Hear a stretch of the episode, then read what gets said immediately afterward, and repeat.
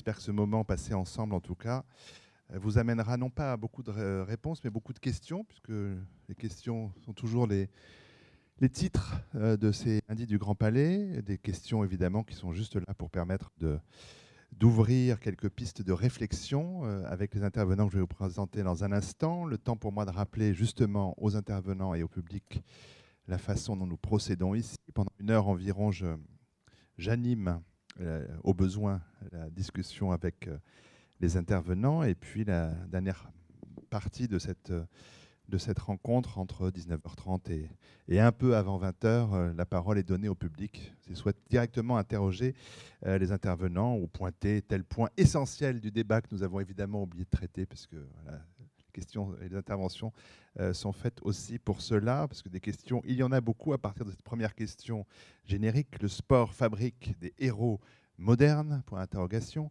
Euh, alors, je vais avoir bien sûr de nombreuses questions à poser à nos intervenants, mais je leur précise aussi tout de suite qu'il euh, n'est pas besoin d'attendre que je leur pose des questions pour intervenir s'ils le souhaitent, puisque s'ils veulent réagir au propos de tel ou tel, il faut qu'ils se sentent libres de le faire. C'est vraiment un débat qui doit être le, plus fluide possible. Mais tout d'abord, je, remercie un plateau encore une fois masculin. C'est bizarre quand on parle de sport, mais c'était le cas lundi dernier. Pourtant, tâche beaucoup à ce qu'une forme de parité puisse s'instaurer dans les débats, mais bon, on reviendra sur une autre fois sur le, machisme dans le sport, mais peut-être qu'on l'évoquera.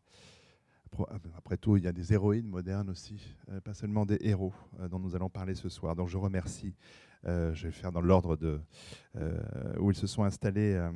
à mes côtés, Pierre-Louis Baz, bien sûr, à ses côtés, Olivier Pourriol, à côté de lui, Moustapha Kessous, et enfin Nicolas Herbelot, que je vais présenter tous un peu plus longuement, évidemment. Des questions pointées par les organisatrices, elles, de ce débat, qui figuraient sur l'invitation à l'ère de la marchandisation du sport, du sport-spectacle, de la pression des sponsors, peut-on reprocher aux grands sportifs des excès narcissiques? Euh, Je n'avais pas fait attention à cette question-là, mais peut-être qu'on y reviendra. Les sportifs peuvent-ils prendre parti face aux inégalités à la violence lors des grandes compétitions?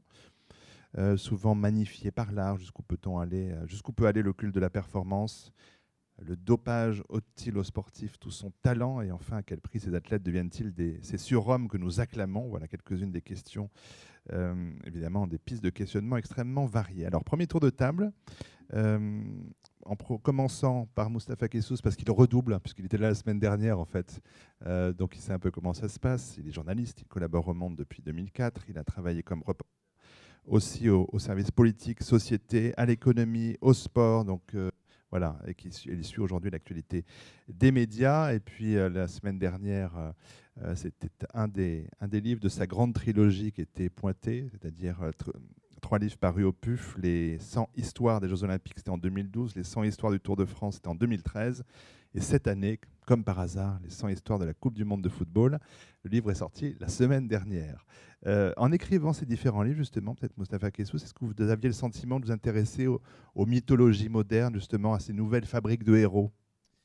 Bah, bonjour à toutes et à tous. Euh, ce qui est assez étonnant, c'est que euh, dans le sport, déjà, le héros est, un personnage qui est très très ancien. Déjà, lors de la, Grèce antique, lors des, jeux antiques, celui qui gagnait, donc qui devenait champion olympique, était considéré comme un héros comme un demi-dieu. Euh, il devenait un notable. Euh, des poèmes étaient faits à, son honneur. Euh, il touchait énormément d'argent. son avis était consulté pour, pour toutes les questions liées à la cité. des statues étaient érigées à son effigie. On pouvait le, le retrouver sur, sur des poteries.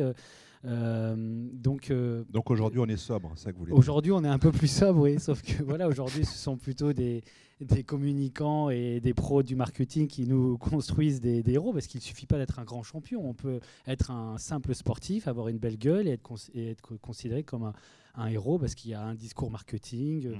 de communicants derrière. Donc en fait, cette conception du héros est quelque chose de très très ancien. C'est assez, assez drôle de, voir ça. Alors on va voir comment se fabrique le héros euh, moderne et contemporain. Euh, Pierre-Louis Bass à mes côtés, journaliste écrivain. Alors les, les auditeurs d'Europe 1 ont vécu avec votre voix pendant quelques décennies. une voix qui leur a parlé aussi souvent d'art que de sport. L'histoire et le sport sont des passions d'ailleurs que vous avez pu conjuguer dans plusieurs livres, comme Gagner à en mourir, on va en reparler sans doute, qui, qui commémorait 60 ans après le courage d'une équipe de football ukrainienne, le FC Start en 42. On en reparlera. Guerre et héroïsme, bien sûr, qui se retrouve dans la figure de Guy Moquet, sur lequel vous aviez écrit un, très beau livre en, l'an 2000, avant qu'il ne soit, euh, allez, je vais dire, instrumentalisé, ce qui a valu un, autre livre. Euh, autre héros d'un tout autre genre, mais c'est un des miens aussi, Eric Cantona, qui vous avait consacré un livre. Et puis le dernier en date, qui est tout frais, mes seuls buts dans la vie, chez Nil Édition, euh, qui revient sur 11 buts qui ont compté pour vous. Euh, vous nous en parlerez sans doute. Et puis sur la fabrique des héros, notre thème de ce soir, peut-être un livre publié en 2005, Séville 82, France-Allemagne, le match du siècle. Voilà un match qui est peut-être en effet le match du siècle, voire le match le plus fameux de toute l'histoire de l'équipe de, de football. Et je pense peut-être même davantage que la finale de 98, parce qu'il me semble que les héros se forgent peut-être aussi euh, dans les défaites, et surtout les défaites les, défaites les plus injustes. Est-ce que c'est votre sentiment aussi? Bonsoir, je, crois que... Ouais, je crois qu'il marche.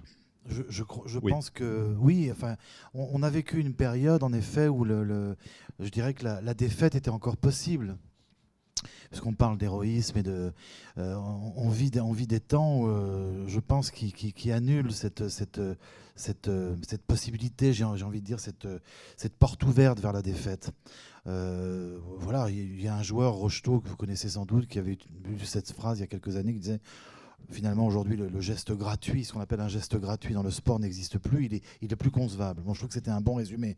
Alors oui, euh, c'est intéressant, de vous parler de Séville, parce que Séville reste en effet, et restera dans la mémoire, euh, dans notre mémoire, la mémoire collective, un moment, euh, une défaite qu'on accepte. Et c'est très intéressant. moi, ça me plaît parce que ça, ça veut dire que pour plein de raisons qui touchent au fait qu'en 82 il y a encore deux Allemagnes, qu'il y a des choses qui ne sont pas totalement digérées, tout simplement, euh, euh, je, constatais qu'il y avait pratiquement autant d'années entre la fin de la Seconde Guerre mondiale et, 82 qu'entre 82 et le moment où je l'écrivais. Vous voyez, peu de choses près. Ce qui veut dire qu'il y avait encore un lien physique quand même avec cette histoire et qu'aujourd'hui, les derniers euh, résistants, les derniers, les derniers compagnons de la libération s'en vont. C'est la vie.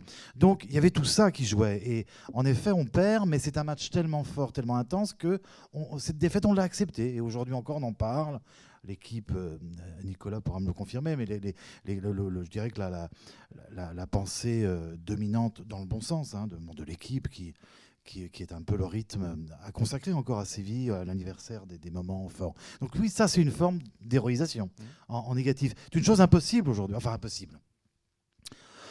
Je, crois que c'est complexe parce qu'en effet, et je crois qu'il faudra qu'on l'évoque, on ne peut plus séparer le héros, le héros moderne. Et moi, je ne suis pas convaincu qu'il y ait euh, qui est de héros modernes aujourd'hui, de héros dans la modernité. J'ai plutôt l'impression que notre modernité euh, fracasse celui ou celle qui pourrait être un héros. Alors là, on l'évoquera par la massification de, des événements, par la répétition, par la globalisation, l'appelez-la comme vous voudrez, et par la financiarisation et par l'hystérie du sport-spectacle. Ce qu'il est devenu, ce qu'il est en train de devenir. Je pense que ça sera voilà, une discussion qu'on pourra avoir. Moi, c'est mon credo, je me trompe peut-être. Je considère, et c'est ce que j'ai voulu montrer dans mon dernier livre, que euh, le désir du sport est en train de disparaître, que nous sommes dans autre chose, à la fois pour ce qui est du sport loisir, un hygiénisme, une, euh, la très haute technologie qui s'en mêle, un homme-machine, et pour la compétition, quelque chose qui me surprend assez rarement, tout simplement parce que le désir a à voir avec la rareté, et que la rareté, on ne la connaît plus. Donc voilà, ce sont des questions, à mon avis, qui doivent faire partie du débat. on est bien d'accord là-dessus. Olivier Pourriol, euh, agrégé de philosophie, normalien, euh, vous en êtes à la saison 7 de Studio Philo? Euh, euh, on est à la saison 6 de Lundi du Grand Palais. Vous avez un an d'avance sur nous. il y a eu un livre d'ailleurs, un cinéphilo qui est, qui apparu chez Hachette Littérature. Là, il s'agit de mêler philosophie mais amateur de football aussi. Pierre-Louis Basse parlait de geste parfait. Vous vous, êtes intéressé au mauvais geste. Ça, c'était juste avant la, Coupe du Monde 2010, cet essai qui s'intitulait Éloge du mauvais geste une part de pressentiment, mais mauvais gestes, puisqu'on en parlait à l'instant, comme euh, par exemple l'agression de Harald Schumacher sur euh, Patrick Battiston lors de ce fameux match France-Allemagne euh, à Séville en 82. Une faute qui permet, selon vous, euh, à l'équipe de France de connaître sa défaite, je vous cite, la plus parfaite et de naître en tant qu'équipe. Ça rejoint un peu ce que disait Pierre-Louis Basse. Euh, enfin, il n'y a pas besoin d'être agrégé de philo. Hein. J'ai juste lu l'entretien entre Michel Platini et Marguerite, Duras, dans Libération, où Michel Platini, un peu interloqué par la méconnaissance absolue de Marguerite Duras, finalement, lui a dit beaucoup plus de choses euh, qu'il n'aurait dit à un journaliste compétent. Et euh, il lui dit que euh, c'est par cette défaite, il emploie même le mot martyr, il dit c'est le, jour où on a été martyr qu'on a su qu'on était bon.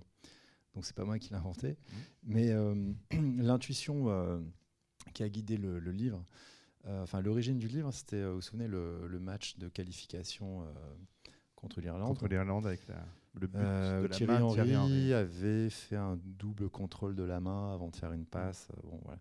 Et euh, ça lui avait été beaucoup reproché.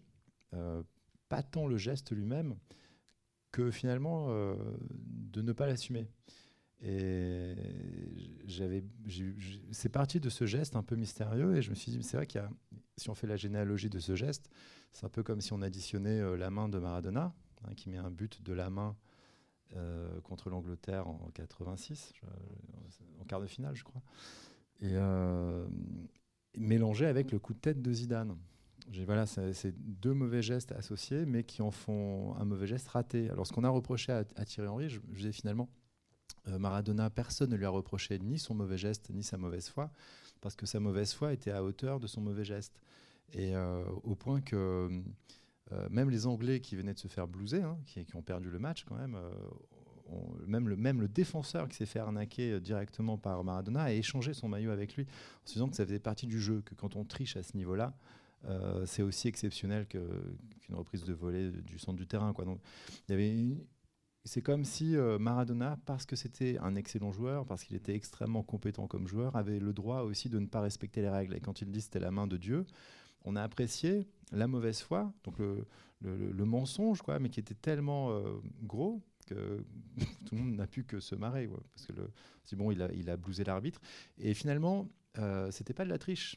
Parce que tromper l'arbitre fait partie du jeu. Mmh. Soit vous considérez que l'arbitre est quelqu'un qu'il ne faut pas tromper, soit vous considérez que l'arbitre est un obstacle parmi d'autres, qui fait partie aussi du jeu. Et euh, ce que je pense que Michel Platini, par exemple, j'en parle dans ce livre, s'il est opposé à l'arbitrage vidéo, c'est pour une raison qu'il ne pourra jamais avouer. C'est que je pense qu'il est d'accord avec Maradona sur cette analyse, que l'arbitre fait partie du jeu. Et, euh, quand il fait l'éloge du football, Platini dit que c'est un sport de contact, et il ajoute c'est un sport de vice. Mm. Et on comprend que vice, dans ce contexte-là, c'est une qualité. Pourquoi c'est une qualité? Parce que ça veut dire que ceux qui sont sur le terrain en savent toujours plus que ceux qui regardent. Et euh, il se passe des choses sur le terrain qui ne sont pas filmables. Pourquoi? Parce qu'en contact, hein, si je touche mon voisin, vous pouvez nous. Euh, s'il y a une caméra là, par exemple, on va voir qu'il y a un contact.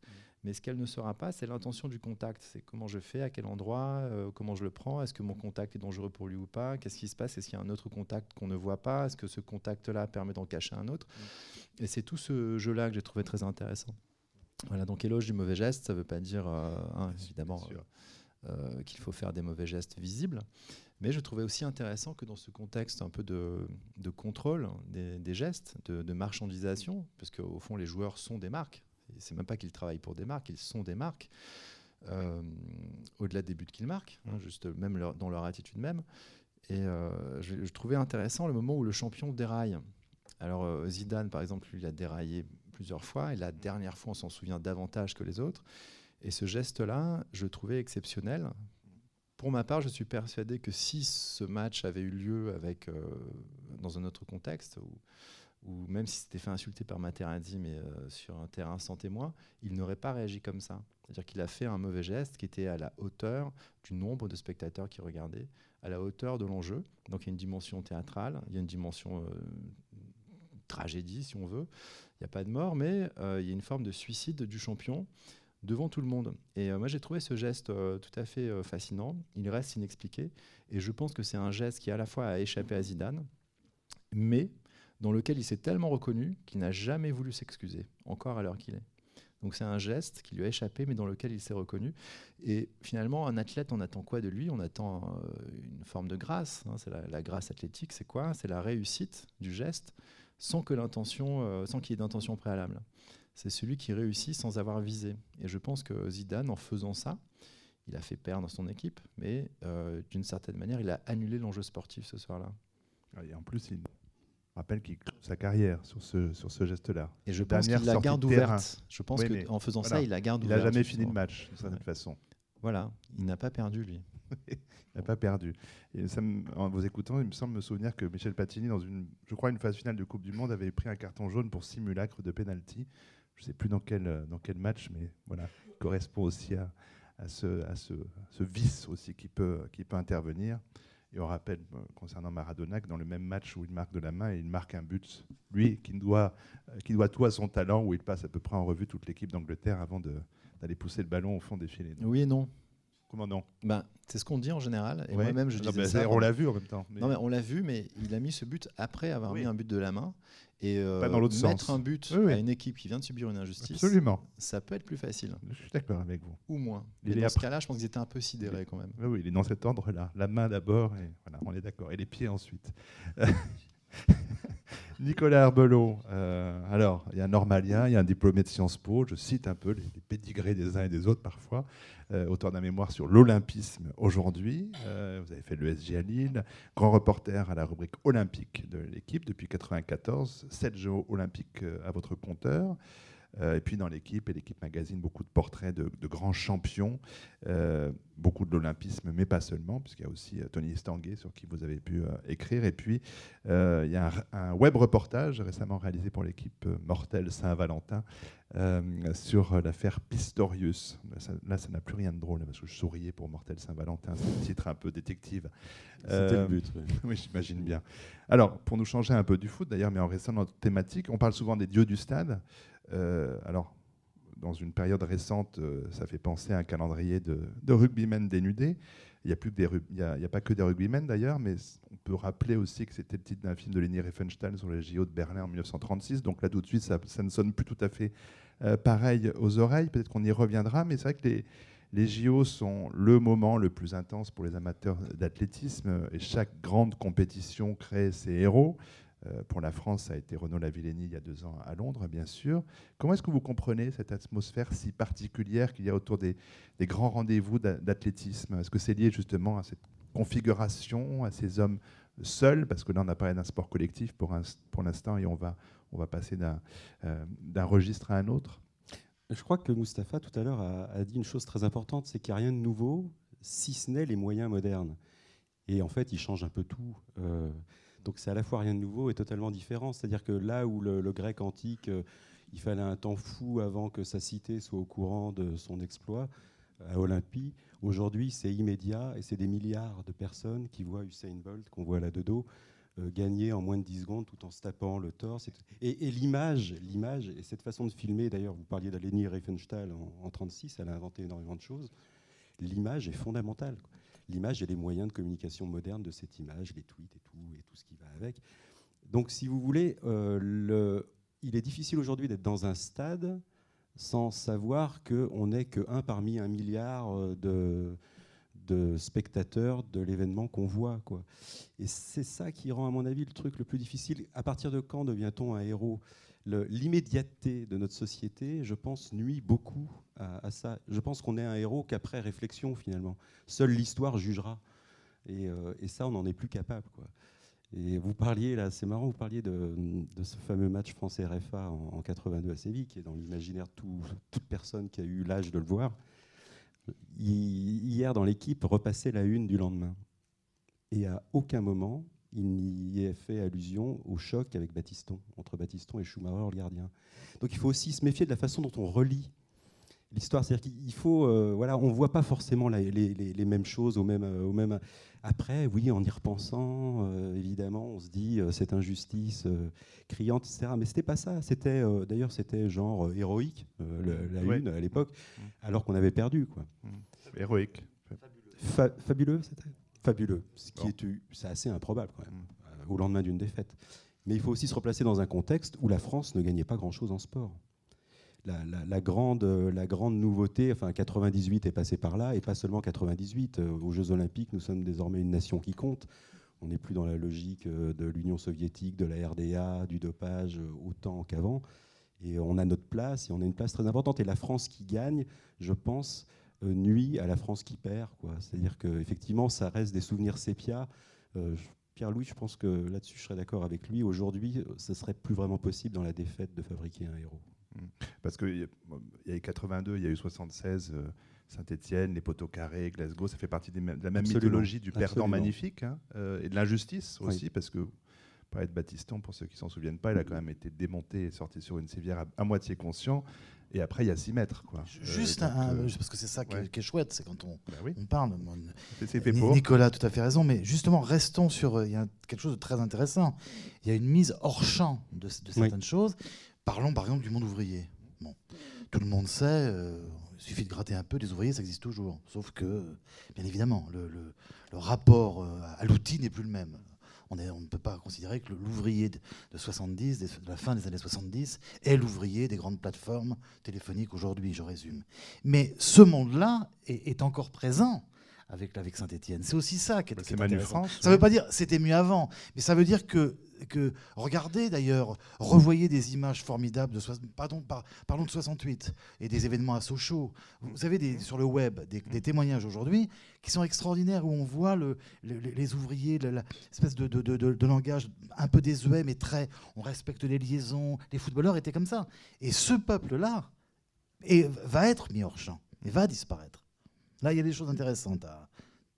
Très curieusement, c'est avec l'arrivée de la gauche en 81 que dans le cinéma, le peuple, la représentation populaire, au sens, je dirais, gamin du terme, va se décaler et va disparaître. C'est intéressant. C'est aussi ça que nous avons perdu. Pas seulement la défaite, c'est une autre façon de voir le, sport.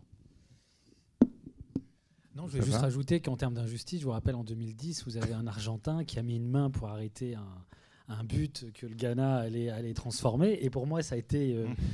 je l'ai vécu d'une manière assez tragique. Alors, peut-être pas comme en 82 parce que j'avais 3 ans, mais euh, moi ça me paraissait loin. Et du coup, euh, quand j'ai écrit mon livre, j'ai dû, j'ai re-regardé le match.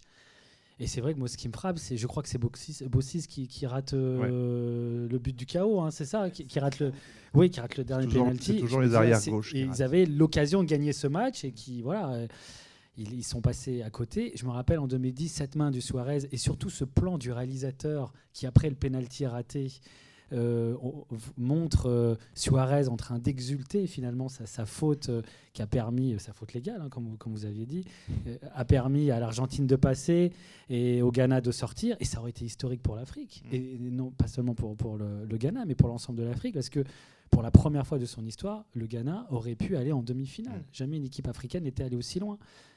Et Suarez a pris un seul match de De suspension. Mm. Ça aussi, j'ai trouvé ça assez étonnant pour, euh, pour une triche assez euh, invraisemblable. Il a pris un carton rouge, il a été super content. Et d'ailleurs, son coéquipier en club, un Allemand, avait dit pour lui, il, est, il, a été, euh, pour lui, ça a été le meilleur gardien du tournoi. pour vous dire ici à quel point on a, on a tourné ce, geste en, en dérision, bah ça, ça, fait de lui aussi un héros, paradoxalement.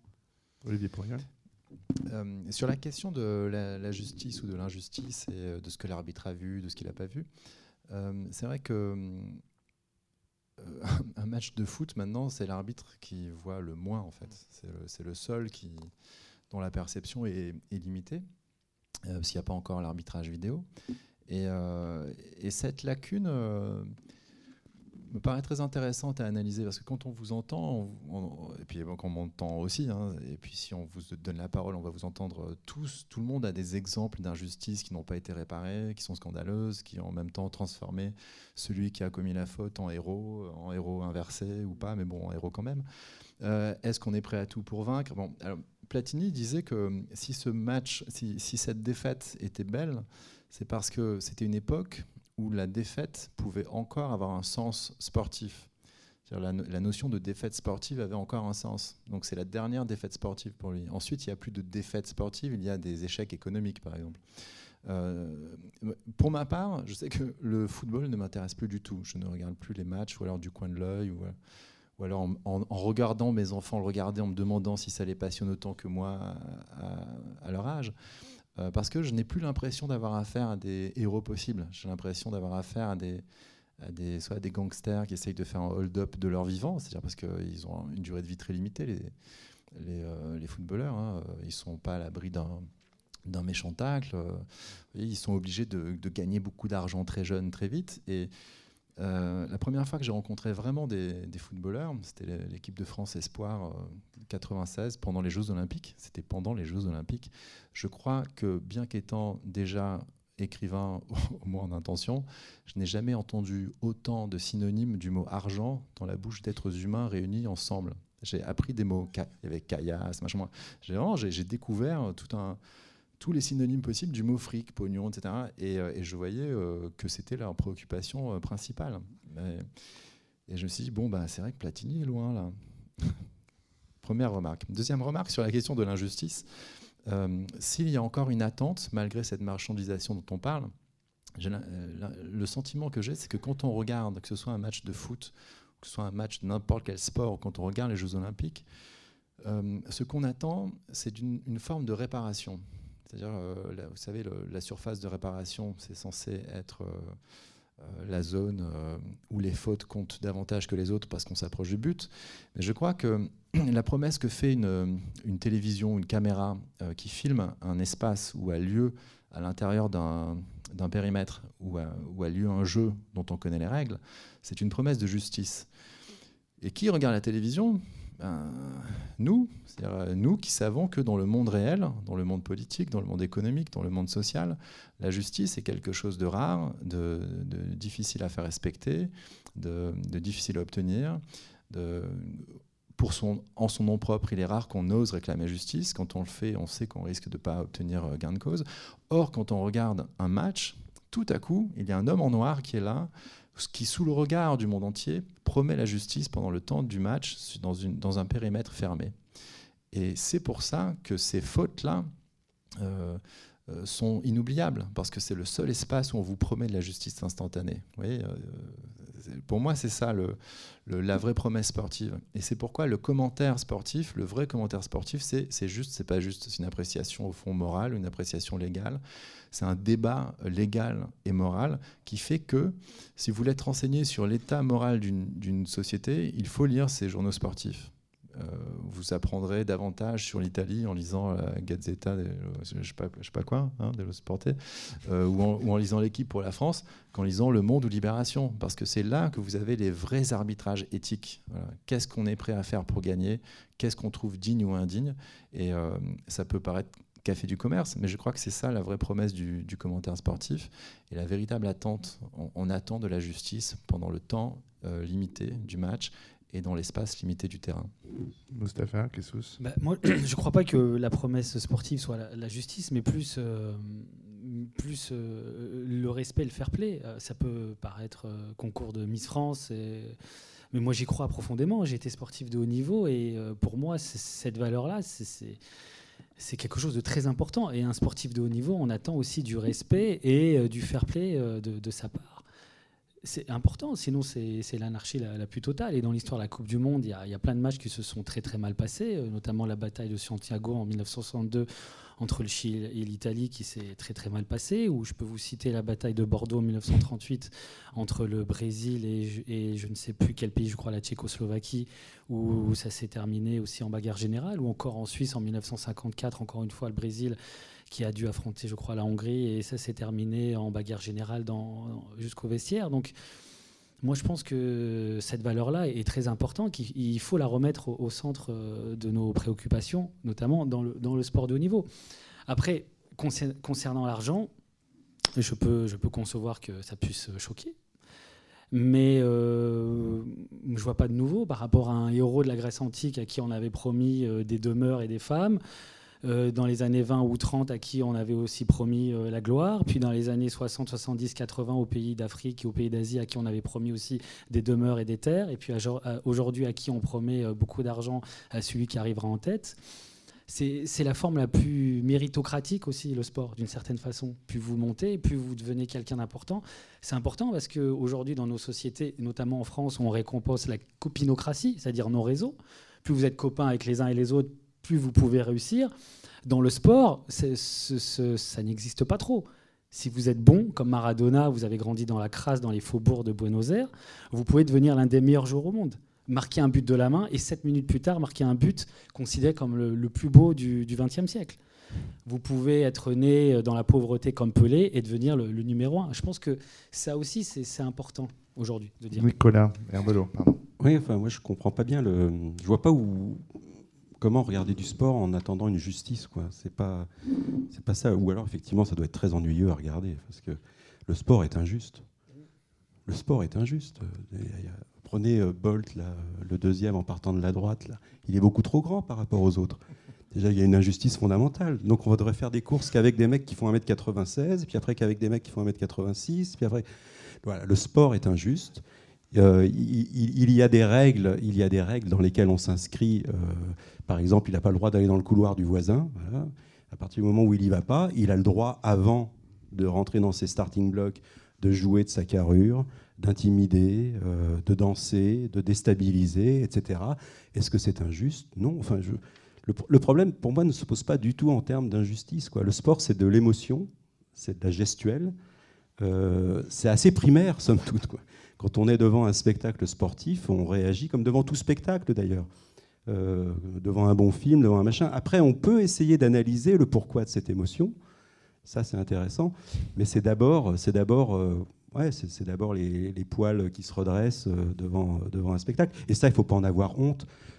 Peu importe que le gars qui procure ce spectacle-là gagne des, millions ou des milliards, c'est pas c'est pas le problème du spectateur. Il faut pas qu'il soit dupe, mais c'est pas son problème. Alors là, je voudrais quand même répondre euh, très concrètement à ce qui a été dit à l'instant, notamment par Mustapha Kessous, parce que je peux pas. C'est pas possible. Euh, les, choses ont, tellement changé, euh, Mustapha, que les, les, hommes deviennent des produits. Alors je sais bien, je crois que c'est Deleuze qui disait ça dans son magnifique abécédaire. Une culture, c'est comme une flèche qu'on lance. On est dans un lieu de culture ici. C'est une flèche qu'on lance. Bon, où retombe, la flèche Ça, c'est les années le disent. On n'a jamais vu, en effet, de manifestation euh, euh, violente et, et, généreuse pour sauver euh, Pasternak, des geôles de la barbarie stalinienne. Et je pense que petit à petit, les, hommes deviennent des produits et les manifestations seront, rares. Mais on ne peut pas, on ne, peut pas, on ne peut pas ne pas, ne pas euh, remarquer que le monde et que les temps que nous vivons sont des temps euh, j'ai envie de dire, de, quasi psychotique point de vue de l'humain. Là, je renvoie au texte de Daniel Robert Dufour, L'art de réduire les têtes. Je crois qu'on nous habitue quand même à quelque chose qui a à voir, oui, avec le fascisme froid. Je veux dire que, euh, relisons même les BD de Bilal, euh, visionnaire du sport de très haut niveau. Est-ce qu'on va, va commencer à s'inquiéter lorsque les joueurs font de la pub pour Nike ou pour toutes sortes de sponsors sur leur propre corps? Ça, de, ça arrive d'ailleurs. Ça commence, ça commence à venir.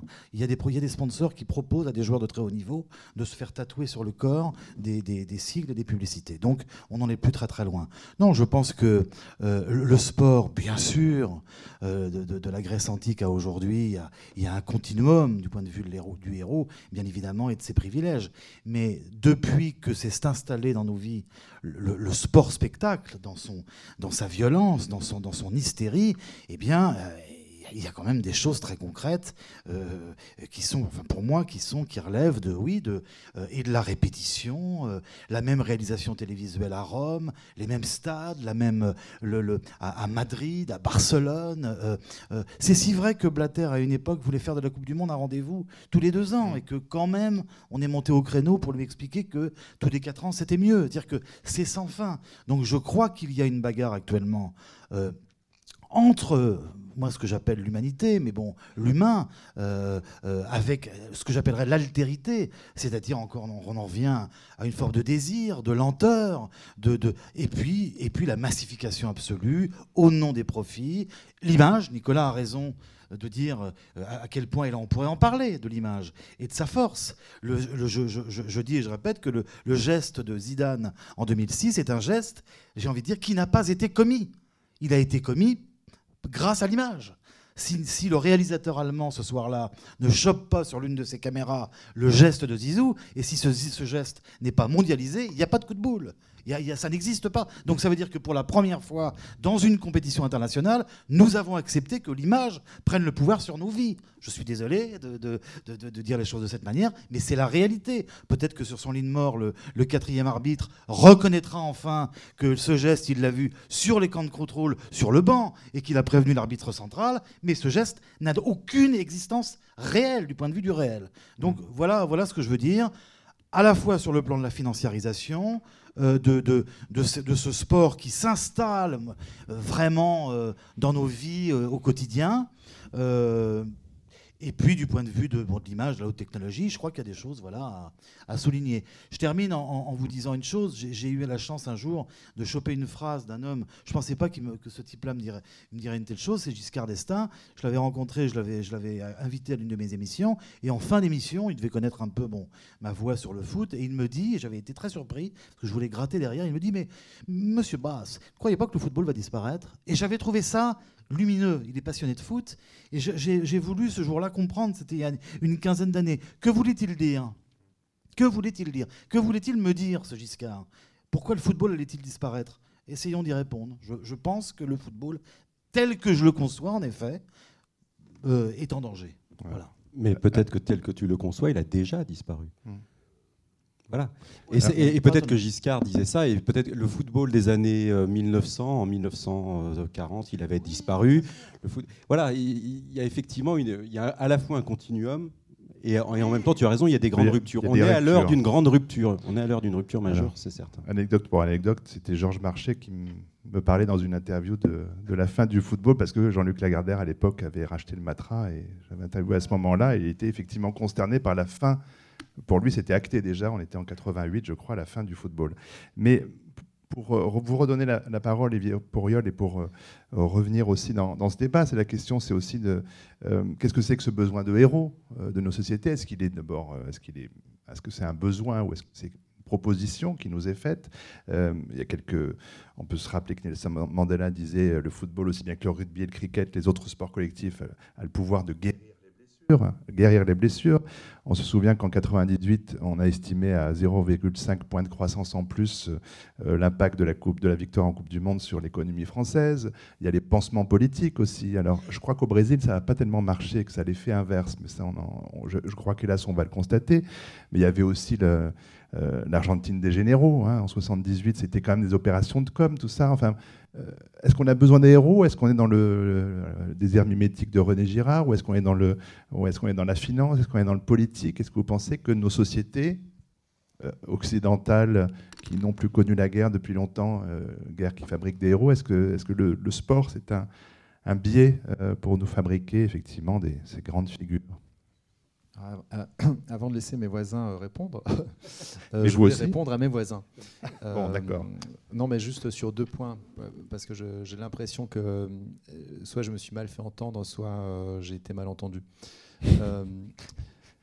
sur la question de l'argent, loin de moi l'idée d'être choqué par le fait que quelqu'un gagne beaucoup d'argent en faisant quelque chose, et je rajoute qu'il est mérité ou pas. Parce que l'idée que le sport est une méritocratie est une idée très, très, très dangereuse. J'avais un, professeur de philosophie qui s'appelait Hubert Grenier, et euh, qui était un grand amateur de football. Et quand je lui disais, mais c'est bien le foot, c'est le mérite, il me disait, vous savez ce que disait Paul Valéry?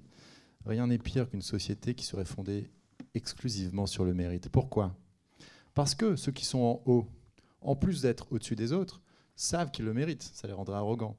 Mais ceux qui sont en bas, en plus d'être en bas, sauraient qu'ils le méritent. Et alors là, vraiment, c'est une vie sans espoir. Donc l'idée de, mérite, de, mérite lié au sport, je trouve c'est une idée dangereuse. Moi, j'accepte dans le sport le hasard, comme dans tout euh, concours, dans toute compétition, il n'y a pas que du mérite, heureusement. Euh, ensuite, sur la question de, l'argent, je me souviens d'avoir lu un livre qui s'appelle euh, Platini, je crois, livre reprenez-moi, je ne sais plus, de Jean-Philippe Leclerc, c'est ça, qui est un très très bon livre. Je me souviens qu'il racontait que l'équipe de France de foot, à l'époque, c'était en 78 il me semble, euh, et ou en 82, en 78 ils gagnaient tellement peu d'argent de leurs sponsors, euh, Adidas, qu'ils avaient fait une grève des, trois bandes. Ils avaient mis du cirage noir sur leur bande Adidas, sur leur godasses, parce qu'ils gagnaient pas assez. C'était genre 800 balles, c'était rien. Donc, euh, sur je veux bien qu'on ait promis des étahirs et des, propriétés aux champions olympiques, mais quand même l'accélération de la, disproportion a, quand même ça a changé de niveau. Euh, ensuite sur la question de l'attente de justice, je suis pas en train de dire qu'on va regarder un match comme on va au tribunal. Hein. C'est pas ça que j'ai dit. C'est que c'est une attente implicite. Euh, et qui au fond est, rarement euh, repéré. Parce qu'en effet, c'est une justice émotionnelle. On attend une justice, mais comme euh, dans une cour de récré. Quoi. et c'est effectivement les poils se hérissent. le sentiment de l'injustice, c'est presque davantage le vrai sujet du sport que la promesse de la justice. Et je pense que c'est pour ça qu'on ne laisse pas l'arbitre tout voir. Parce qu'une bonne injustice est beaucoup plus théâtrale, et beaucoup plus excitante, et beaucoup plus dramatique, et beaucoup plus intéressante en termes de spectacle qu'une justice rendue euh, euh, dans un tribunal. Donc l'injustice fait partie du, sport, bien sûr, euh, et, j'ai presque envie de dire que si ça se trouve, c'est son matériau principal. Alors ensuite, sur l'héroïsme, sur, sur la, fabrique des héros, puisqu'on a parlé de l'Antiquité, notamment grecque, vous savez que ben, Diogène, par exemple, euh, était un héros à sa manière, et c'est un athlète de la philosophie puisqu'il mettait son corps en danger, puisqu'il vivait euh, dans la rue, il, avait renoncé à tout confort, et il prenait souvent les athlètes euh, comme tête de turc. Et il disait, voilà, vous, il se moquait de ses contemporains. Il disait, vous faites la, queue pour aller voir des athlètes courir plus vite, alors que vous n'admirez pas les gens qui se demandent quelle direction donner à leur vie. Ce qui compte, c'est pas qui court le plus vite, c'est qu'est-ce qu'on fait dans la vie. Donc il, prenait les athlètes pour, puisqu'à l'époque on fabriquait des, héros, essayer de détourner, de, subvertir la, notion de, héros.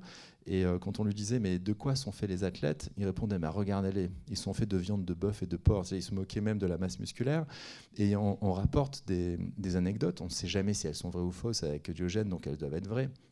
Euh, euh, on raconte qu'il avait a un, dialogue avec un, grand, euh, grand champion de, lutte euh, qui vient de gagner les Jeux Olympiques. Et il lui dit T'as l'air content? Il dit bah Oui, je suis content, j'ai gagné.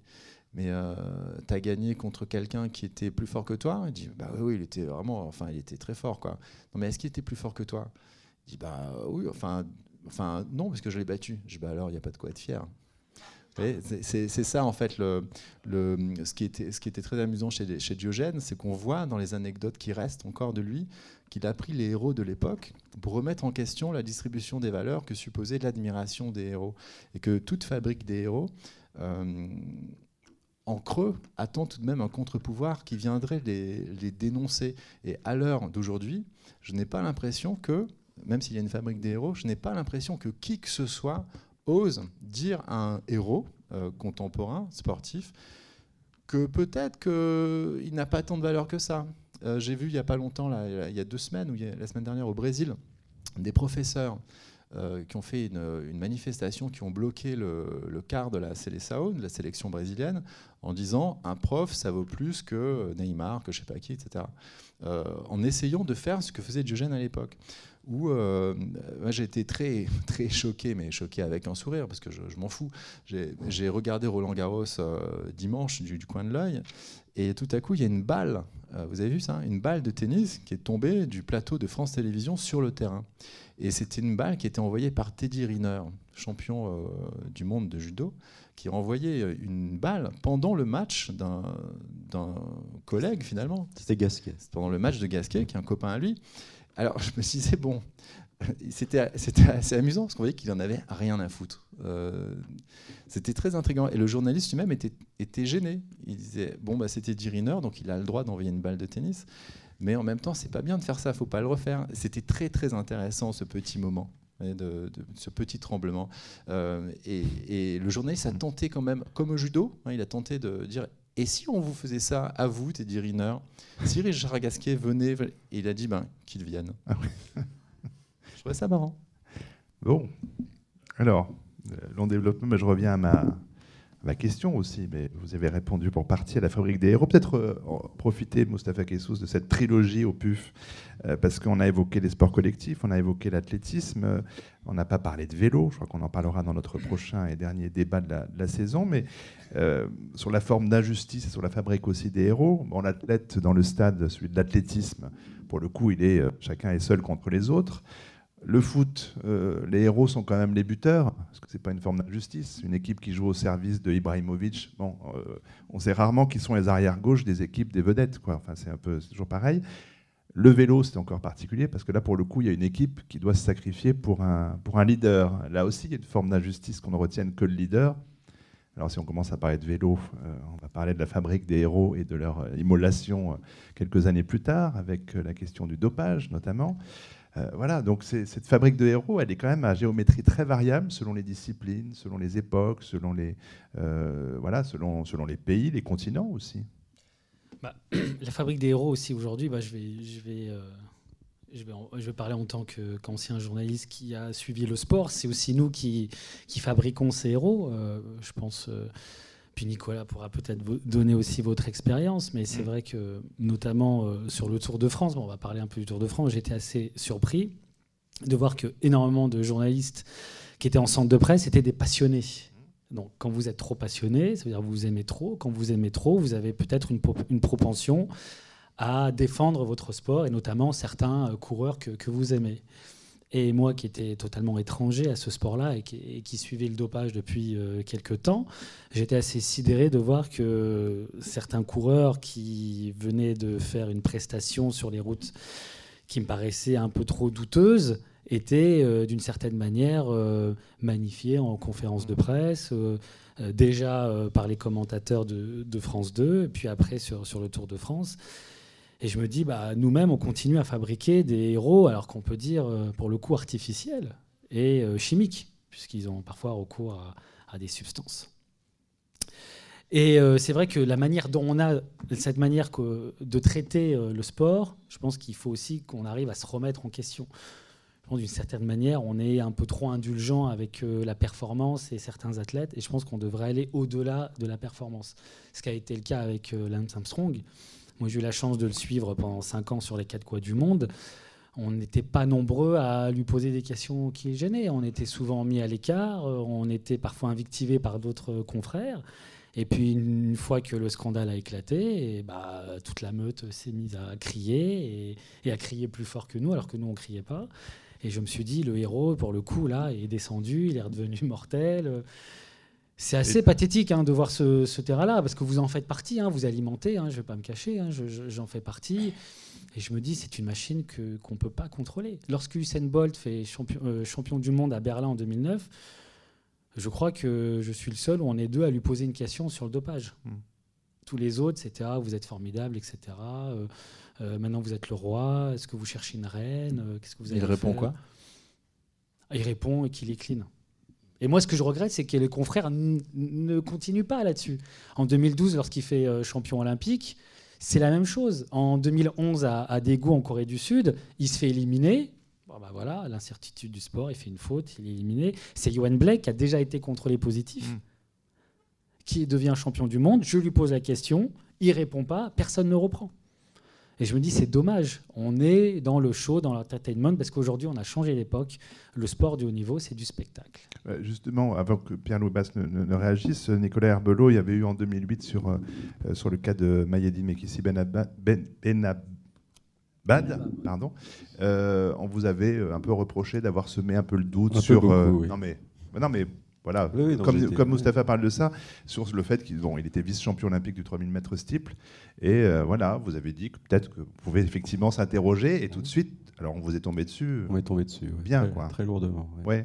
Oui, on n'était pas nombreux à l'époque à, se poser ces questions-là. Et. Euh, alors qu'il n'arrivait de nulle part. Et voilà, je pense que là, c'est là notre travail de journaliste. Quoi. On ne doit jamais être euh, simple spectateur, on peut l'être juste le temps de l'événement lui-même, et dès qu'il s'arrête, on, doit reprendre euh, notre rôle qui est de mettre en perspective les tenants, les aboutissants, est-ce que ça a un sens? Voilà, Il y a eu un avant, il y, a eu, il y aura un après. Euh, d'où ça...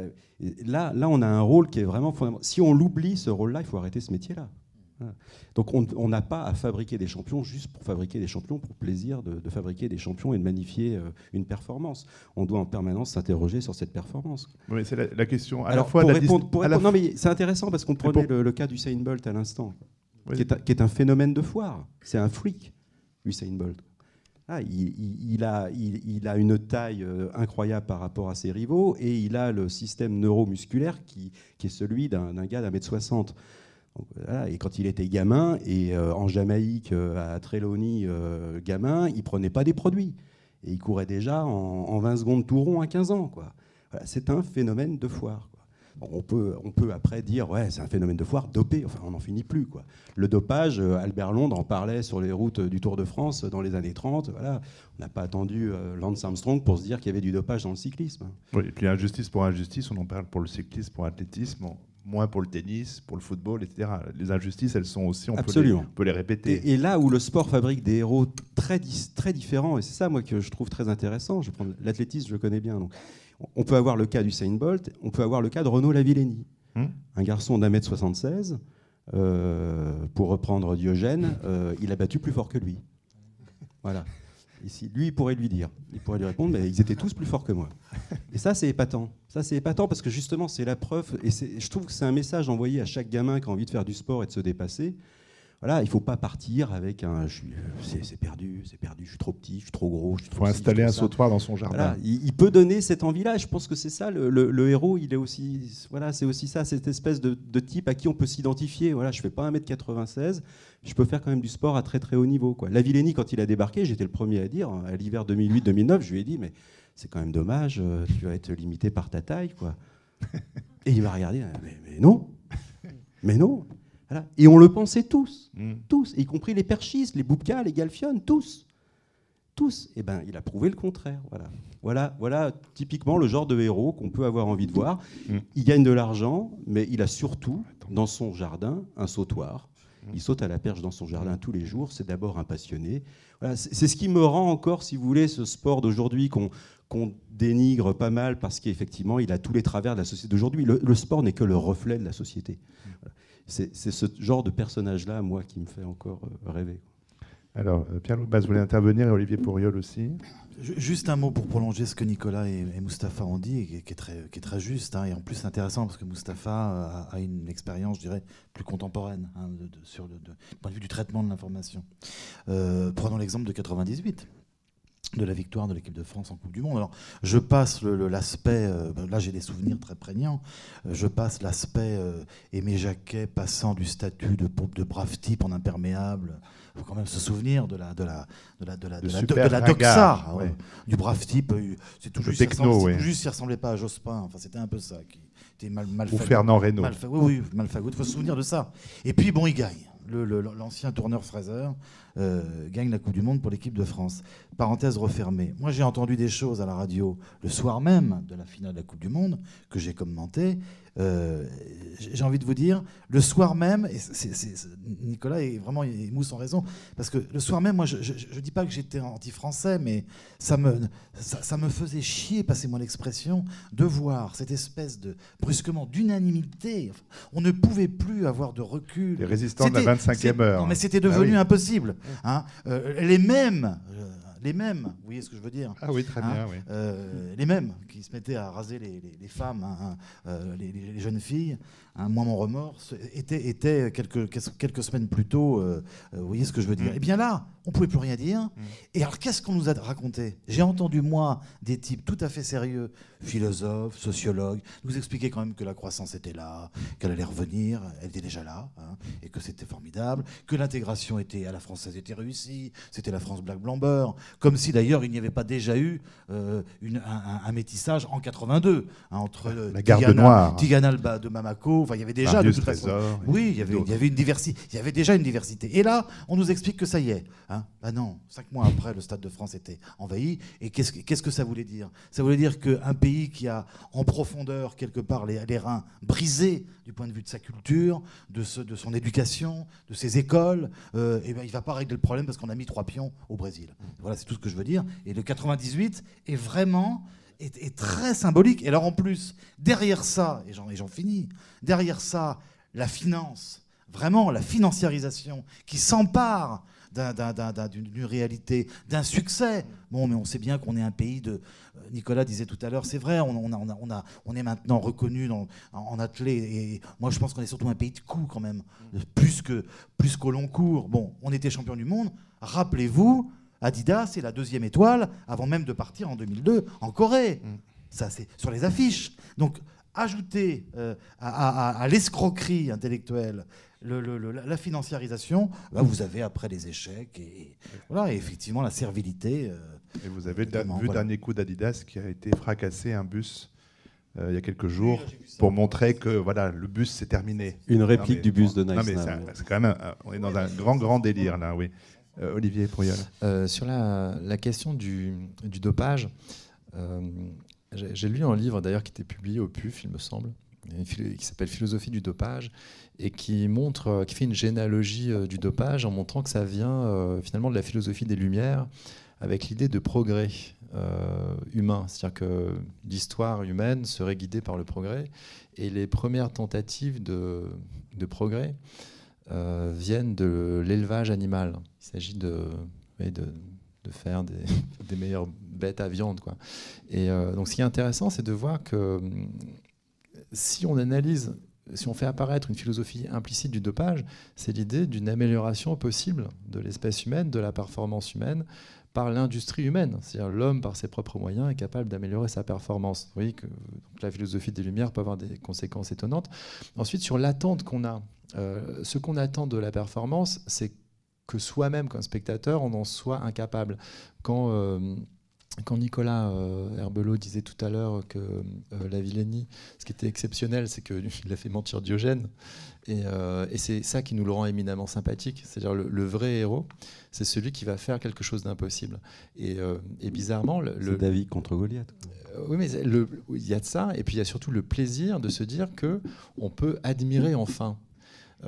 C'est le philosophe Alain, il disait que la science commence euh, quand on essaye de réfléchir non pas sur ce qui est proche de nous, mais sur ce qui est lointain et euh, qui ne peut pas euh, répondre à notre interaction. Par exemple, les étoiles, dit l'astronomie ou les mathématiques. Voilà, observer, essayer de comprendre les mouvements des stars, des étoiles, de ce qui est lointain, de ce qu'on pourra jamais imiter.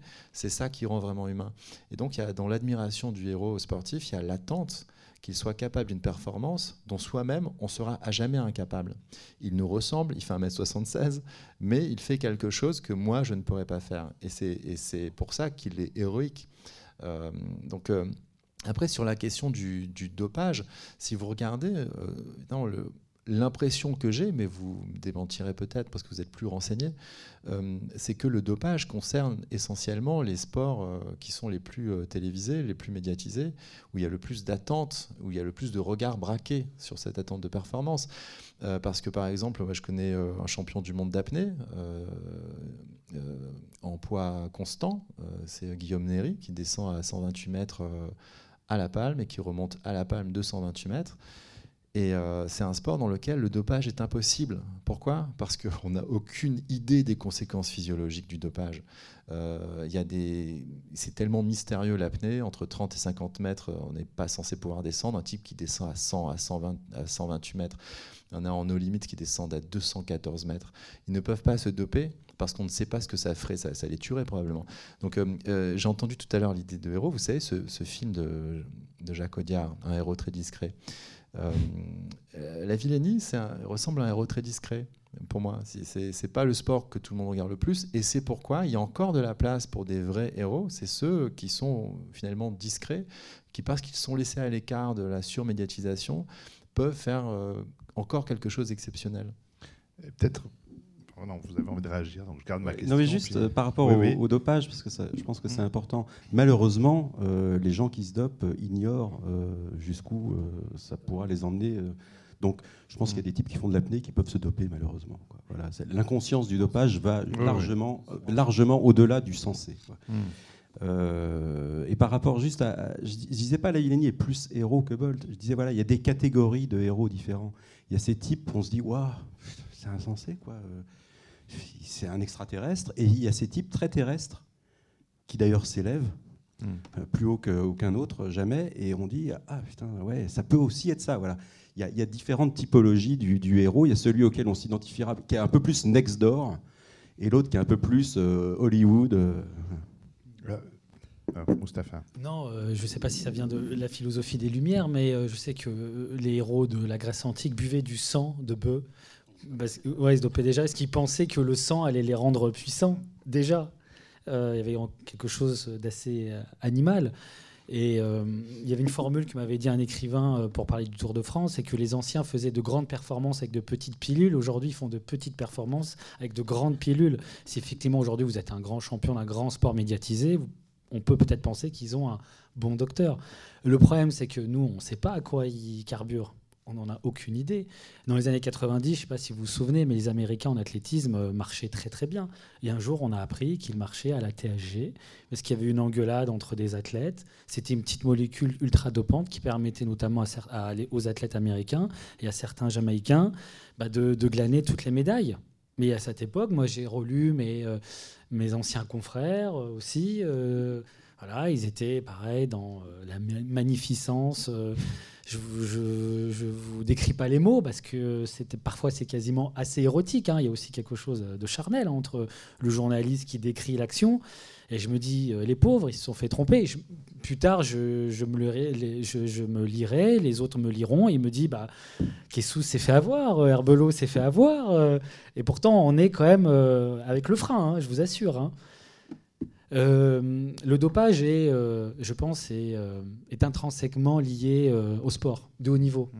Parce que derrière, il y a la performance et puis il y a la carotte, c'est-à-dire le succès et l'argent. Je pense que malheureusement, ça fait partie, ça fait partie du jeu. je ne sais pas si vous disiez que c'était uniquement lié au sport télévisé, mais malheureusement, même les amateurs se dopent. Mm. Même quand il n'y a véritablement pas d'enjeu, mais juste être premier de sa région, certains mettent leur vie en danger pour euh, être le premier, avoir sa, son titre, son, son, la une du, du, journaux, du, journal, du journal local. Il y a beaucoup de problèmes de dopage aussi maintenant euh, professionnels, euh, hors du milieu sportif, des gens qui se, se dopent. Et, et, juste pour l'anecdote, hein, c'est Jean-Paul Sartre qui a écrit L'être le néant sous amphétamine ah, il était de, bien dopé, de son propre aveu. Mm. Et vous voyez, donc le dopage, ça concerne aussi la philosophie. Notamment. je crois que je ne sais pas si Pierre-Louis Basse voulait réagir parce qu'on va peut-être prendre des questions du, public. Euh, j'en garde une sous le coude. Alors, on va vous proposer, si vous voulez intervenir, vous levez la main, on vous amène un micro. Et si aucune main se lève, hop, ça y est, monsieur s'est levé la main. Évidemment, il va falloir que la jeune fille fasse le tour absolument pour arriver jusqu'à vous. là, vous mettez un peu de musique. Ouais. C'est le principe du relais. Allez, allez, cours. Mais elle est seule aujourd'hui. C'est pas un sport d'équipe, là. Merci. Bravo. Bonsoir. Euh, oui, je ne sais plus par quel bout prendre. Le... Euh, Prenez-en oui, revenons à Zidane. Euh, bon, on, en parle encore. Euh, pour moi, Zidane, le, enfin, le, coup de tête de Zidane, c'était inadmissible. Point. Il devait être mort parce que tout de même, ces gens ont des avantages inadmissibles, enfin des avantages énormes. Inadmissibles, c'est un autre problème. par rapport, Monsieur, Monsieur vous avez parlé de, de, la continuité des avantages, etc. Mais enfin, euh, il, y a, il, y a, 40 ans, 30 ans, les grands, grands, grands champions finissaient leur vie. Enfin, quand ils avaient réussi, un copain, on disait il a acheté un bistrot. Hmm. Marcel Cerdan avait acheté un bistrot à, à, Casablanca. Euh, actuellement, ils achètent euh, McDo ou presque. alors, des, des héros comment dire, les, non médiatisés, je dirais, pour moi, sont des héros, mais les médiatisés ne sont pas des héros. Quand on entend dire que tel champion euh, a des problèmes parce que il pleut, euh, parce que euh, il a un corps au pied ou parce que on ne lui a pas livré ses chaussures rouges, moi j'ai envie de dire chauchotte, retourne chez ta mère. Bon, c'est quand même pas possible d'entendre ce genre de. Autrefois, on mettait en valeur les champions euh, Poulidor ou autres euh, qui souffraient euh, enfin, dans, l'école, etc. Actuellement, on les plaint en disant oui, s'il pleut ceci, s'il fait chaud, s'il fait ceci. bon, pour moi, un champion, voilà. je crois qu'il faut que j'arrête. non, mais je, voulais peut-être relayer votre question, monsieur, parce que avec une, chose à laquelle je pensais, pour justement montrer qu'il y a peut-être quand même des héros malgré tout ou très médiatisé ou pas du tout médiatisé, mais je pense que c'est sur une autre question que ça se joue. Je pense aux, marins qui font les, qui, font les grandes courses transatlantiques, solitaires, etc. même si on essaie de, maintenant de mettre des images dessus, c'est avant tout, euh, évidemment, c'est pas c'est pas quelque chose qu'on peut vraiment retransmettre à la télévision si ce n'est l'arrivée. Euh, et je pensais aussi aux, pilotes de Formule 1. Euh, et là, donc, c'est quand même une question de vie ou de mort dans ces, dans ces deux câlin. Alors c'est ultra médiatisé la Formule 1, il n'empêche qu'il y a quand même des types qui risquent leur vie un dimanche sur deux. Je, pense que, en un mot, parce qu'en fait, tu me tends la, perche, c'était ce que je voulais ajouter tout à l'heure par rapport à l'héroïsation. Euh, je crois qu'on ne peut pas euh, séparer euh, le, résultat sportif, la, performance, ce que tu voudras, le, voilà, ce qu'a fait, par exemple, prenons Renaud de la Villenie, tout ça, tout, tout, ce paquet, on ne peut pas le séparer, en effet, de l'environnement, appelons-le la haute technologie, mais pas seulement, de la globalisation, qui fait qu'aujourd'hui, bon, en gros, on va à New York euh, comme on allait à Nantes il y a, il y a 20 ans. C'est-à-dire qu'il faut prendre en compte tout ça. Et c'est, je dirais, le, c'est l'altérité qui disparaît. C'est la perception que nous avons des événements. Et ça, c'est qu'on le veuille ou non, quelque chose, un, phénomène nouveau. Quand, quand Renaud de la Villenie euh, fait son, son, son, sa perf en Ukraine, là, à Donetsk, je crois, hein, bon c'est bon, un événement dont on a rêvé. On a lu l'équipe le matin. Euh, je dois dire que ouais, moi j'avais envie d'y être. On sentait bien hein, qu'il y avait quelque chose. Bon, il fait péter ce record. Euh, le soir, avec les chaînes d'infos continues, ce record qui est fabuleux, qui fait tomber Boubka, devient quelque chose de totalement banalisé par l'information, de totalement euh, tordu dans tous les sens. On doit le voir en une heure 30, 40, 50, 100 fois. C'est là-dessus que, porte, euh, euh, doit porter aussi notre réflexion. C'est notre modernité. Euh, est-ce que le record, est-ce que, là, est-ce que le héros ne souffre pas justement de cette Alors, on pourrait parler de la voile et de l'arrivée de Tabarly dans le brouillard à Newport. Hein, on se souvient de, enfin, mais même, même sans, même sans être vivant, pour voir les images. Bon, voilà un héros. Là, là, il trimballe la lenteur, la surprise, la, solitude. Un héros, bon, aujourd'hui, la, voile également accueille en effet euh, des choses qui, euh, non pas que, que ça soit plus, moins compliqué de traverser l'Atlantique, c'est pas ça, mais c'est un rapport au réel qui est très différent.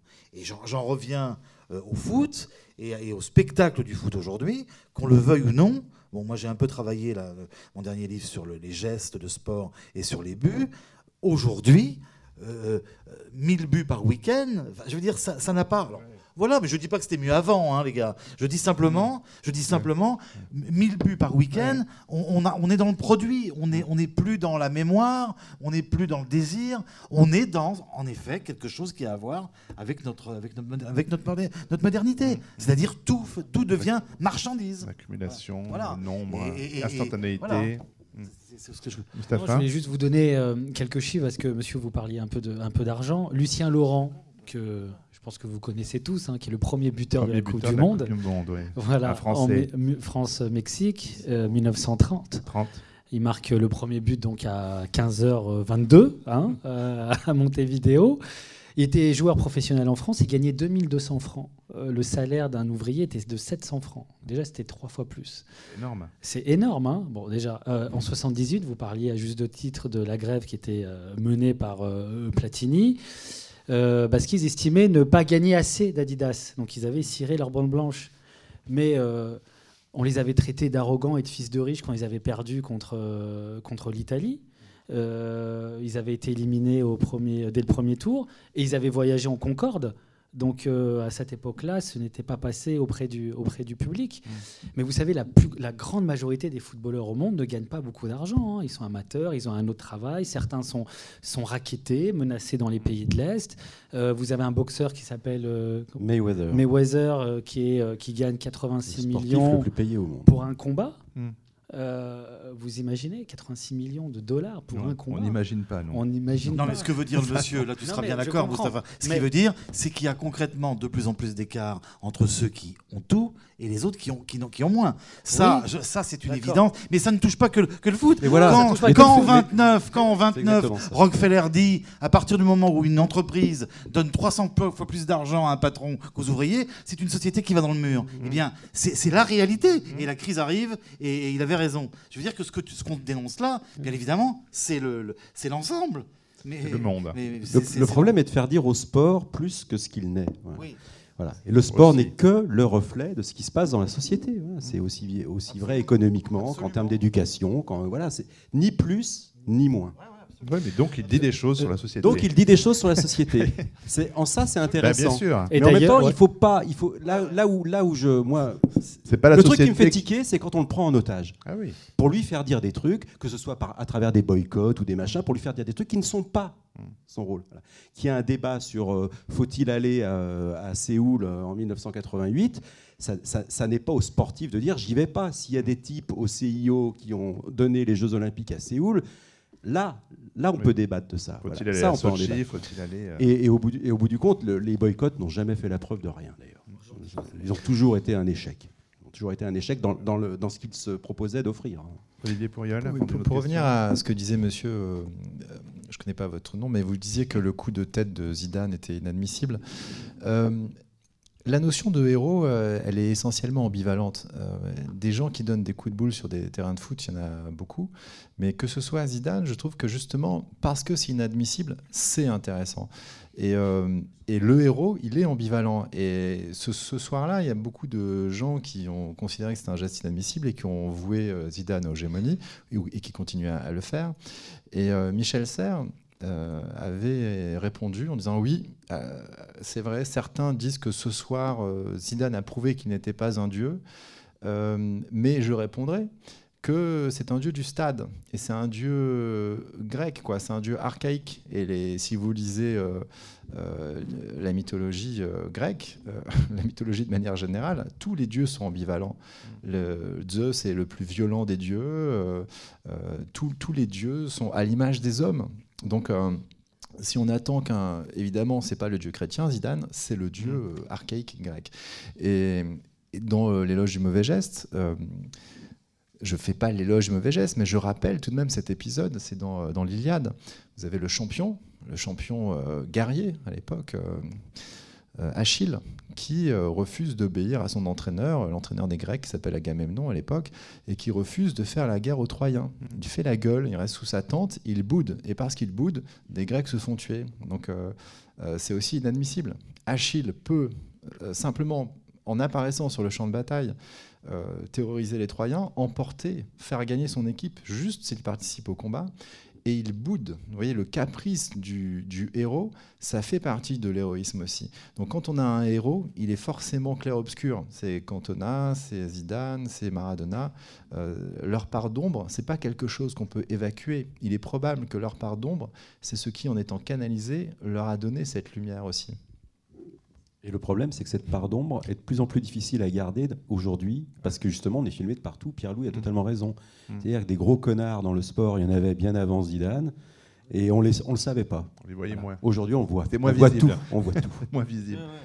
Euh, quelqu'un avait demandé la parole ici. Ah non, je croyais que vous attendiez, alors je, je pressais un petit peu le, un petit peu le pas. Euh, enfin, moi, j'ai dit la semaine dernière, je trouve bien plus inadmissible quand Zidane dit une phrase pour que le Qatar Coupe du Monde. Ça, me semble quand même beaucoup plus, beaucoup plus grave. Là, ça revient dans le sens de ce que disait. Mais après, après, il faut pas s'étonner si on a des athlètes qui sont totalement aseptisés, hein, euh, ah qui bah, préfèrent dire les moins de communication, moins de communication, moins de risques, on, maîtrise tout, on n'a pas de problème, on n'a pas d'avalanche. Euh, de critiques, euh, de polémiques. Euh, nos mm. sponsors nous laissent tranquilles et on arrive à des situations où euh, je suis content d'avoir gagné ce match, bah, je suis déçu d'avoir perdu ce match. L'essentiel, c'est les trois points à la maison. c'est pas comme Cantona qui traitait Henri Michel de sac à merde. Ah, c'est pas, pas la même époque. Hein. C'est notre époque. Oula, maintenant il y a la fiancée de Samir Nasri. On a c'est l'époque hein, qui veut ça. George Orwell disait pratiquer avec sérieux le sport n'a rien à voir avec le fair play. Il déborde de jalousie haineuse, de bestialité, du mépris de toute règle, du plaisir sadique et de violence. En d'autres mots, c'est la guerre, les fusils en moins. Euh, voilà, donc rien de nouveau là aussi, on pourrait dire euh, de ce, point de vue-là. Euh, d'autres questions, effectivement, qui peuvent se poser ici, à moins qu'il y en ait dans, cette assistance, c'est qu'on n'a pas évoqué cette dimension-là sur la part de, l'héroïsation à travers la littérature, parce que là, il y a quand même tout un pan d'écrits qui qui se servent de, voilà, de modèles sportifs pour, pour abonder. Pierre-Louis Basse connaît bien aussi. Alors, qu'on fasse des essais, c'est une chose, mais aussi de, bah, la littérature romanesque sur, sur les grandes figures du Tour de France. On a vu quelques, quelques livres paraître ces dernières années, sur peut-être un peu moins sur le, sur le football, encore que ce sont des choses qui arrivent. Voilà, mais c'est difficile à mettre en fiction aussi. Il y a, la question du, du réel. Donc on, c'est difficile de sortir de la, de la biographie pour arriver au niveau, effectivement, peut-être du, euh, du symbole, du mythe, de la parabole.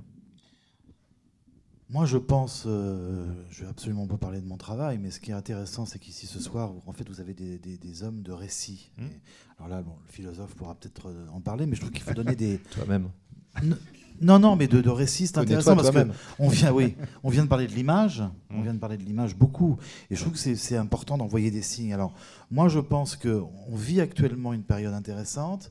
Euh, après l'Espagne, l'Angleterre bien sûr, bon, qui, a des, qui a des romanciers depuis des années, enfin, qui ont, qui ont, qui ont, qui ont mis vraiment, euh, qui ont en fiction le, le, et le foot et le, sport en général.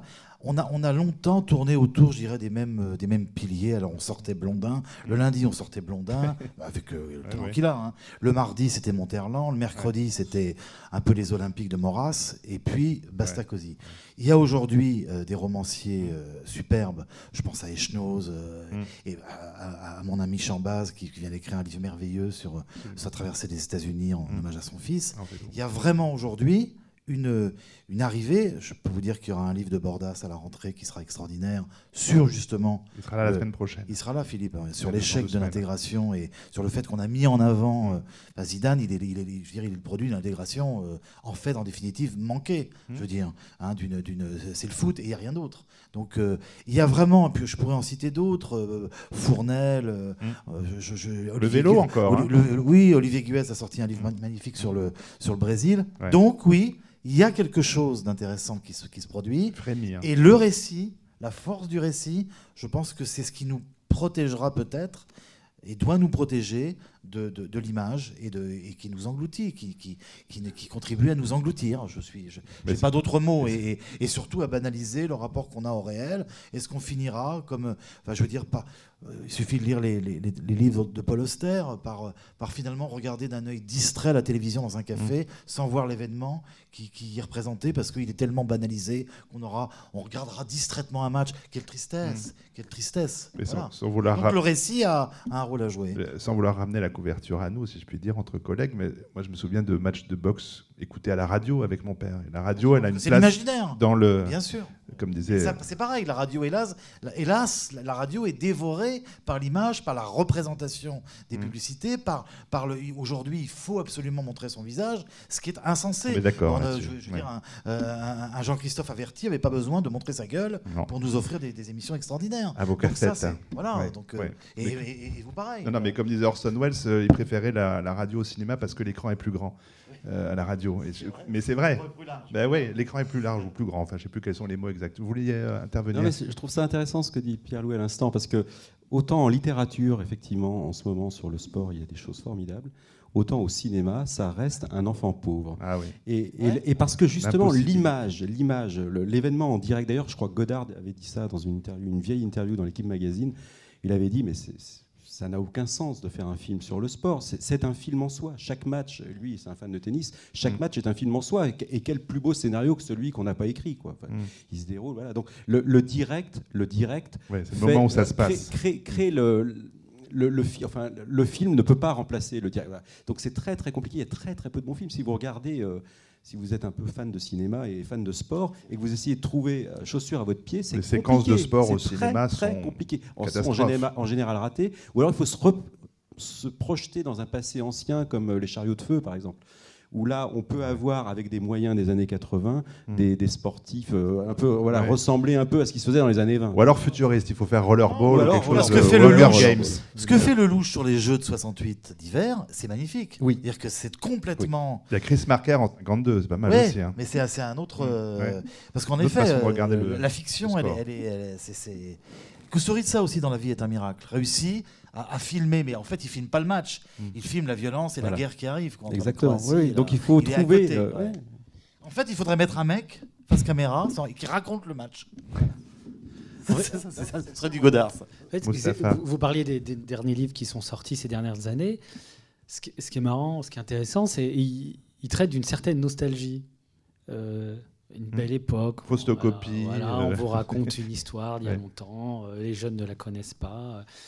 Comme si aujourd'hui euh, le romantisme était interdit à nos sportifs de haut niveau. Et je pense notamment, surtout à l'équipe de France de foot depuis. Euh, bah, Quand tu vois Ribéry, si tu veux, tu. Bah oui, mais Ribéry, il a, Ribéry, il a une belle gueule il a son intelligence, euh, il est rigolo. Euh, il a une vraie gueule de cinéma pour le coup, ce type. Hein. Je veux dire, t'es romancier, tu, tu, tu l'imagines pas une seule seconde. Hein. Tu dis, je vais prendre un mec qui est balafré comme ça, avec des dents comme ça, qui couche avec une super belle femme qui s'appelle Zaya. Scarface. Hein, c'est Scarface, ouais, exactement. Mais moi, je trouve ça, c'est vachement, c'est super romanesque. Mais c'est vrai qu'il y a eu un sorte de tournoi avec cette grève de 2006, où d'un coup, euh, nos membres de l'équipe de France sont devenus des racailles des djihadistes. Il y a eu un film sur euh, Zidane, euh, sur son dernier match, euh, c'est ça?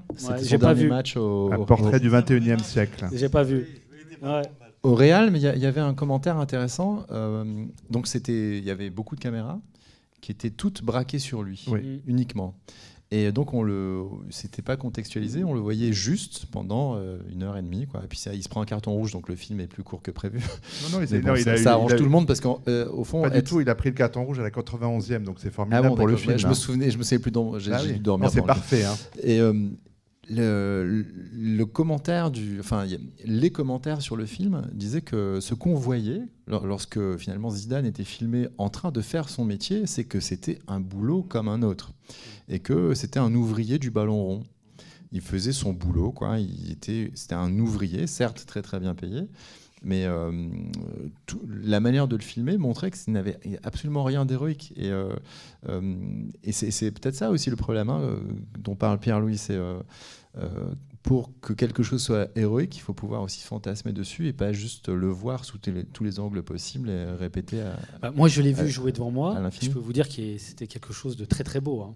Je suis oui, un homme, j'aime les femmes, mais c'était assez. Vous avez euh, précisé, vous l'avez vu devant vous. Oui. Et, euh, je, me souviens d'avoir entendu Platini euh, faire une analyse, disait que lui, quand il voyait un match, il le voyait à la radio, et donc il avait appris à jouer en, écoutant les matchs à la radio.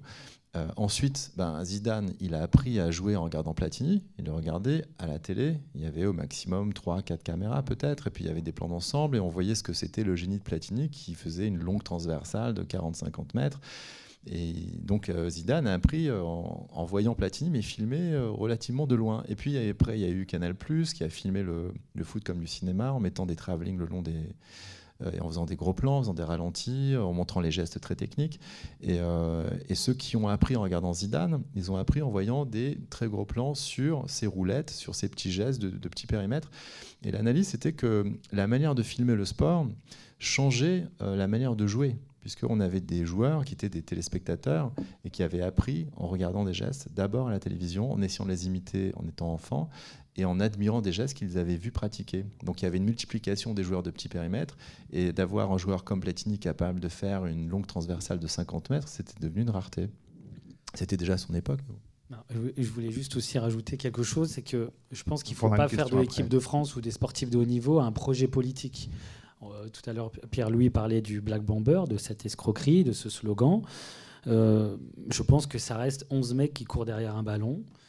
Euh, vous disiez que votre professeur de sport euh, euh, pensait que le mérite avait peut-être de philosophie, de philosophie était peut-être quelque chose de dangereux. Mais quand je vois qu'un Zidane ou un Mamadou Sakho capitaine de l'équipe de France, je ne le verrai pas capitaine d'une grande entreprise du 440 en France. Vous allez me dire ça n'a rien à voir, mais pour moi c'est très important. Heureusement.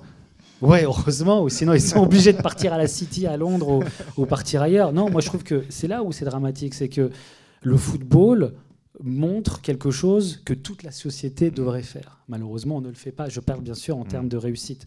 Mais c'est probablement mon côté Miss France qui, ressort. Bon, alors on devrait conclure une courte prise de parole. Allez-y, allez-y, parlez, il va être ouvert. Oui. Voilà. Juste pour euh, revenir sur le film de Philippe Parreno.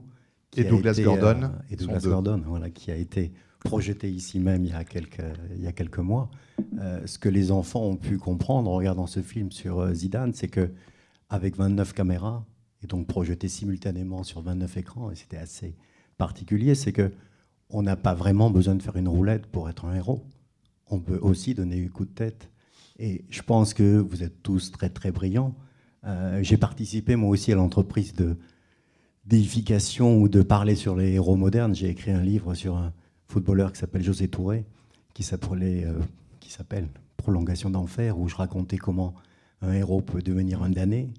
Et euh, je crois que il faut faire attention dans ce débat à trois choses. Un, la naïveté, c'est-à-dire que je ne crois pas que les journalistes d'aujourd'hui fabriquent les héros. Je crois que les journalistes sont fabriqués par le système des héros, parce qu'on n'a plus besoin du commentaire des journalistes pour que les héros existent, parce que Twitter et les social media font qu'il n'y a plus besoin d'intermédiaires. Ensuite, il y a le passéisme. On a beaucoup entendu que c'était mieux avant. Et effectivement, les héros et les euh, grands sportifs euh, d'Athènes n'avaient rien à envier euh, à Yaya Touré ou au salaire aujourd'hui des footballeurs. Et puis peut-être du moralisme aussi, parce que on a beaucoup parlé des footballeurs, de leur salaire et des choses comme ça. En 96, j'ai entendu parler de Caillasse ou de choses comme ça, mais les joueurs les mieux payés du monde aujourd'hui sont golfeurs, sont basketteurs, sont boxeurs à cause du pay-per-view. Donc on n'en parle jamais de ces gens-là. Donc vous êtes aussi peut-être peut passé à côté de quelque chose. Moi, je suis anthropologue, c'est qu'aujourd'hui, il n'y a plus de sacralité dans le monde et dans la société, et que finalement, le sport est la dernière fabrique des dieux modernes, et que les gens ont besoin de rêver, ont besoin d'être ensemble, ont besoin de chanter ensemble, ont besoin de s'habiller en rouge ou en bleu, ont besoin de se réunir dans des territoires qui relèvent de la tribalité, et que finalement, on peut se demander si cette virgule, elle a un sens ou pas. Le sport virgule ou le sport sans virgule fabrique des héros J'ai lancé cette question il y a un moment, vous en conviendrez. Une dernière réponse. Répondre à un point sur les trois qui, qui, ont été développés par euh, cher monsieur c'est le, passéisme. Il s'agit surtout pas de mélancoliser et de, et de, et de considérer qu'avant c'était mieux. Il s'agit, selon les propres termes de Thomas Mann, de dire attention, nous ne sommes jamais conscients de la barbarie contemporaine. C'est tout à fait humain tout à fait normal. Euh, on n'est jamais conscience d'une barbarie qui approche parce qu'on veut vivre, y compris dans le plaisir. Et, cette phrase de Thomas Mann, je crois qu'il a dû l'écrire dans son journal en, 31 ou 32 en voyant les nuages noirs arriver. Alors je crois que c'est le, c'est voilà, c'est observer.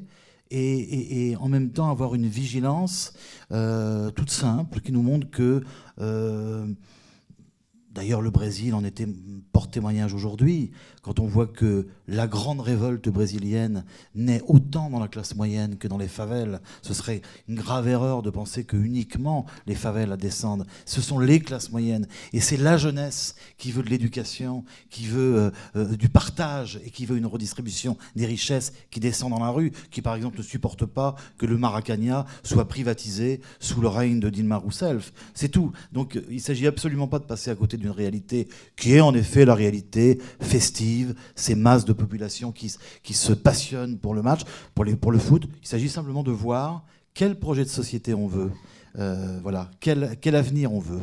Voilà. Bon, ben, on est obligé de conclure parce que voilà, il faut libérer ce, local. Merci à tous euh, les intervenants ce soir et au public présent. Merci à vous.